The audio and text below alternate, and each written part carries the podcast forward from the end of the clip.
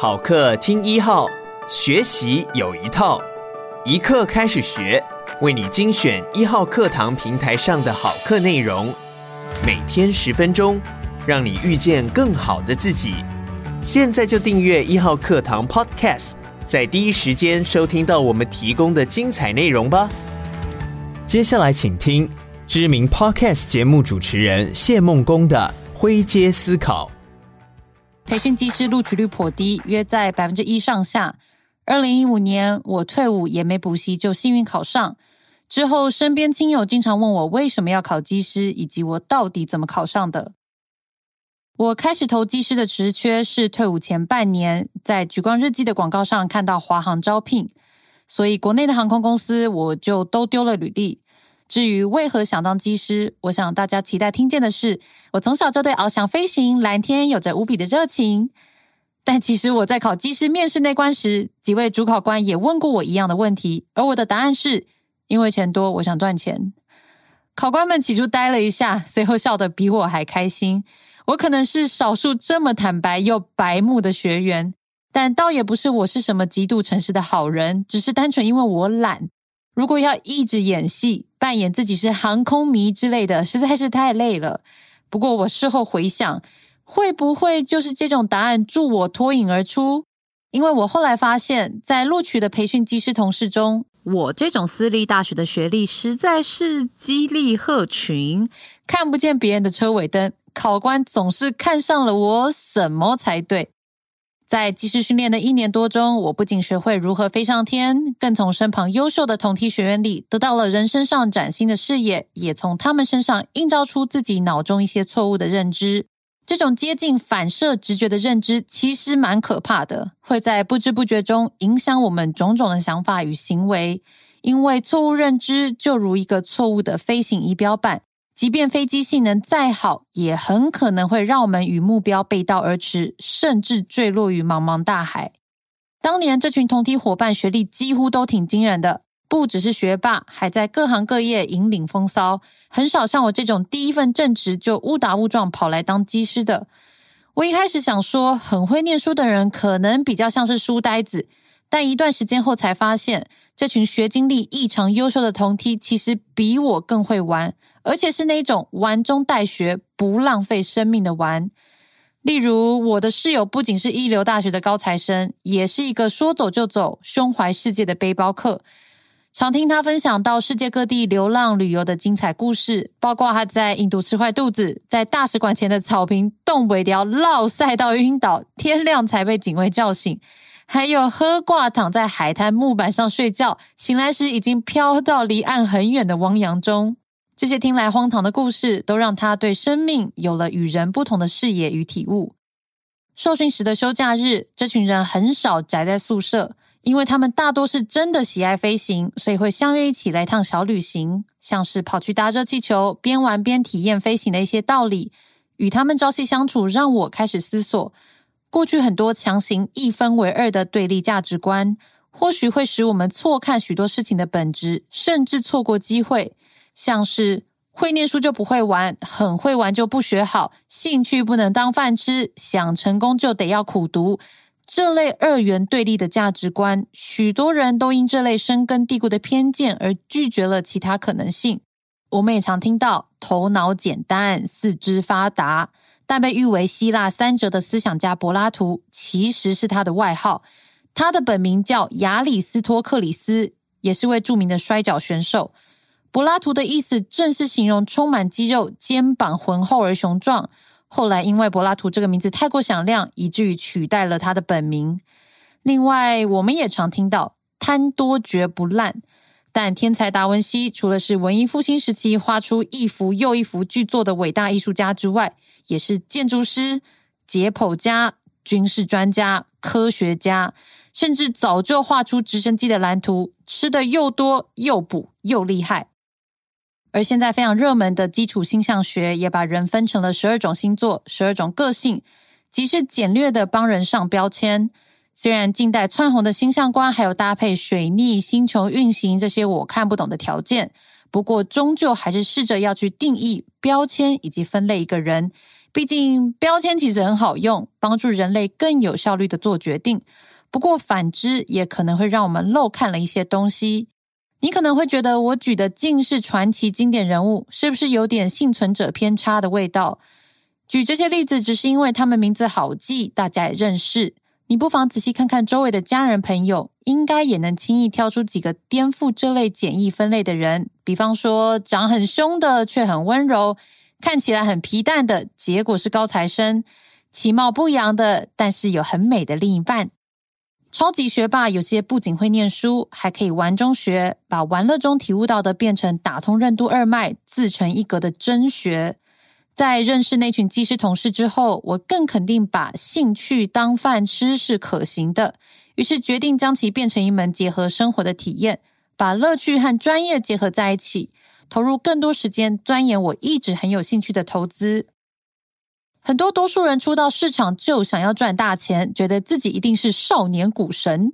我刚进场时也是充满信心，但随着被市场教训几次之后，渐渐就也悟到了。所幸我没有像有些人持续沉浮在有跟没有之间，就像是薛丁格的猫那样，在随机之间找寻真理，蹉跎人生。我大约花了一年就想通一些受用无尽的观念。也缴出了当时是自己总财产很高比例的学费。股票市场是可以大赚大赔的地方，随着本金扩大，也可能在长期报酬里赢过本业的收入数倍不止。如果想把投资当成一个工作，就要明白一个简单的道理：医生需要受好几年医学训练和实习才能执业，律师、司法官也需要多年的法学训练和考试过关后才能执业。那我们怎么能期待待在可能赚到很多钱的投资市场，不需要训练就能发大财？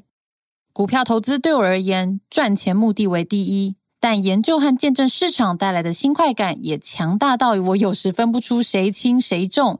比方说，虽然赔钱出场，但因此见证到历史事件，我会觉得非常快乐。本身兴趣刚好就在这边，也愿意投入大量时间在市场中打滚，也就带来了无数的乐趣。于是我就跟着兴趣走，反正先做再说。毕竟规划一堆东西，就像白日梦，多半都不会按照剧本发生。反而享受研究股市产业衍生的喜悦，可以带来资产的慢慢累积，也才有了后来 Podcast 上的股癌。而 Podcast 也意外的受到广告商的青睐。在我开始录音时，台湾没有什么明确的 Podcast 广告文化。我就是无脑瞎做一顿，没想到后来却变成我增加投入市场本金的管道之一。无心插柳柳成枝，挺适合套用在我身上。如果不是有强烈的动机去执行，就不会有今天。但当然，有些人会觉得这又是另一个幸存者偏差。这时听我一句话：古今中外哪一个成大事的没有受到幸运女神的眷顾呢？你觉得他们纯粹就是幸运吗？还是说努力的人比较容易被机遇钦点呢？我认为投资就三大因子和一个隐藏加分：本金、报酬率、时间，加上投对胎。投胎的部分我无法教你，我自己投胎在一个爸妈不需要我养，但他们也无法给我投资本金的家庭，我认为已经算是非常幸运。出生在优渥家庭的孩子，成功几率一定比那些在平庸环境长大的孩子来得高。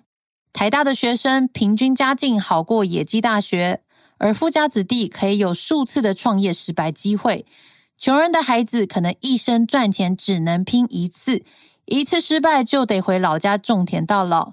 投对胎在你人生中帮你暴力加速。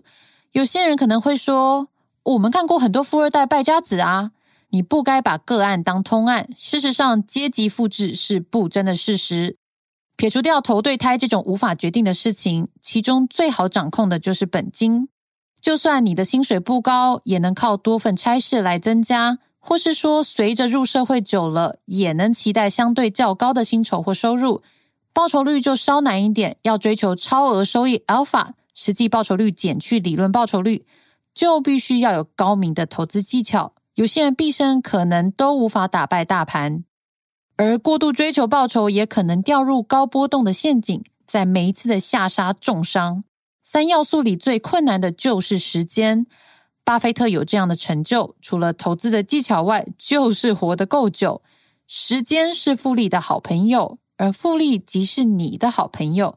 应该没有人能确定自己可以活多久，能做的就是维持健康的习惯和饮食。活越久，我相信对于专注的嗜好或是兴趣，一定可以有更深的造诣。有种境界叫大道至简，因为真正的艰难学问，在历经不断归纳、辩证、去芜存菁之后，能得出如一等于 MC 的二次方这么简单却又极其不简单的简约大道。在投资股票上也有这样的道理，那就是定期买入大盘市值型 ETF 的被动投资。像是追踪美国标普五百指数的 VOO、IVV、SPY，定期买进，你的绩效就会贴着美国市场走，赢过大多数主动基金和投资人。若你相信人类，相信美国，买市场就不会错。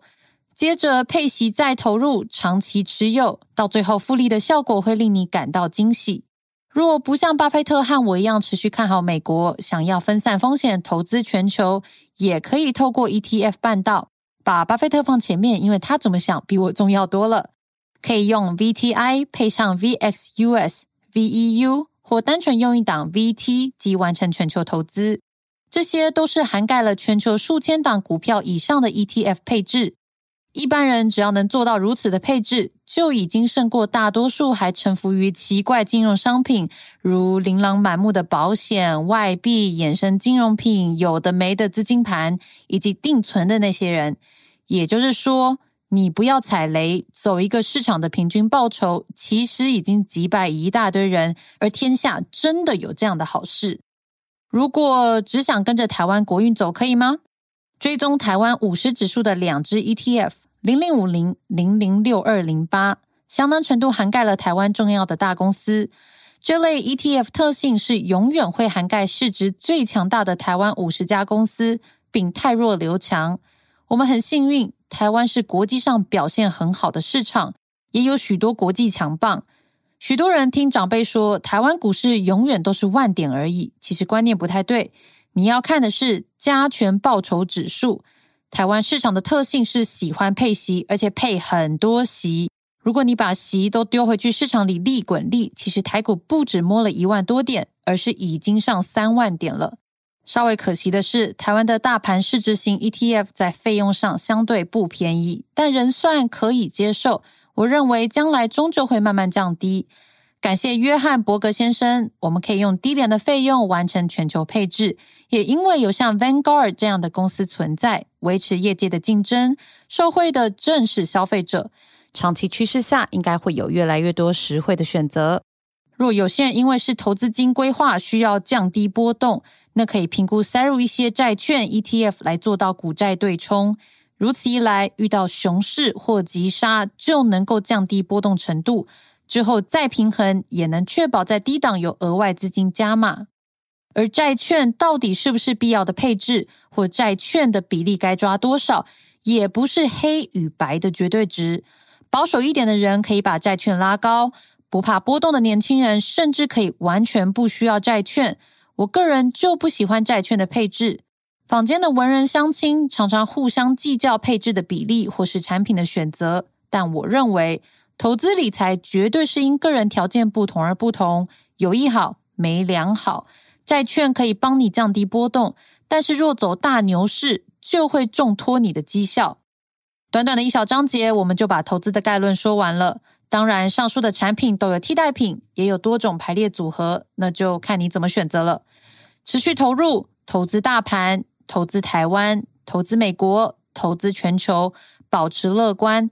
因为投资是一辈子的事情，虽然很多人都说投资很困难，但投资确实有相对简单、高 CP 值且稳定的方式，绩效还能击败一堆人，就看你信不信。有了这层认知之后，我才会建议大家去做主动选股，来试试自己有没有可能是下个彼得林区、乔尔葛林布莱特、李路、巴菲特，或是最近很红的凯撒林伍德。毕竟，大家认识的投资大师们几乎都是以主动选股投资为主。经过我的说明后，不管决定采用定期定额买大盘市值型的 ETF，或是选择主动选股，都可以。投资的方法本来就百百种，怕的是既不相信大道至简，但自己也没有下功夫认真苦学，而最后折中的方式，竟是自己去网络上花时间查找所谓股票老师和坊间偏方跟单实用。偏偏这种现象的发生，竟又是非常合逻辑的。愿意苦学的，走出自己道路的人，终究是少数。而我们很容易错以为，花点时间找股票老师就已经是做完功课了。毕竟这好像是某种相信专业的呈现。但问题在于，你不知道你找到的是神还是鬼。所谓 IKEA 效应，就是指人会放大自己的重要性，总觉得花力气组装的家具比较好，搬家时也舍不得丢，因为太过看重自己花的一点力气。在网络和电视上好不容易找到的股票老师，就会抱得紧紧，坚信他们的指导，因为这可是自己花力气找到的。看到这，你可能会想：那如果这本书作者也是来乱的怎么办？啊，有可能啊。所以树立自己的判断力，不容易随风摇曳，才显得格外重要。你要先能辨别谁是人，谁是鬼。若可以花个几分钟就知道一个人正派与否，观念是否值得参考借鉴，是很幸福的一件事。而这样的训练需要持续精进，也需要时间。起飞前先校正仪表板。进入投资市场，务必放下心中非黑即白的成见。头脑简单不代表四肢发达，会账的不代表是好股票，可能业账很快就来，通通倒回去。基本面优质的公司未必是好的投资标的，因为财报反映过去，却未能反射出未来。故意让人听不懂，有一堆术语的专家未必理解投资，他们可能只是把事情搞复杂来赚资讯不对等财。拿出一堆数据、报表、论文，主打科学投资的人，可能一点都不科学。而主动或被动投资，也都是个人的选择，没有绝对的对错。感谢你收听一课开始学，鼓励你现在就下载一号课堂 APP，购买谢孟恭的《灰阶思考》，收听完整课程吧。也鼓励你把一号课堂 Podcast 分享给你的亲朋好友。每天十分钟，遇见更好的自己。一号课堂。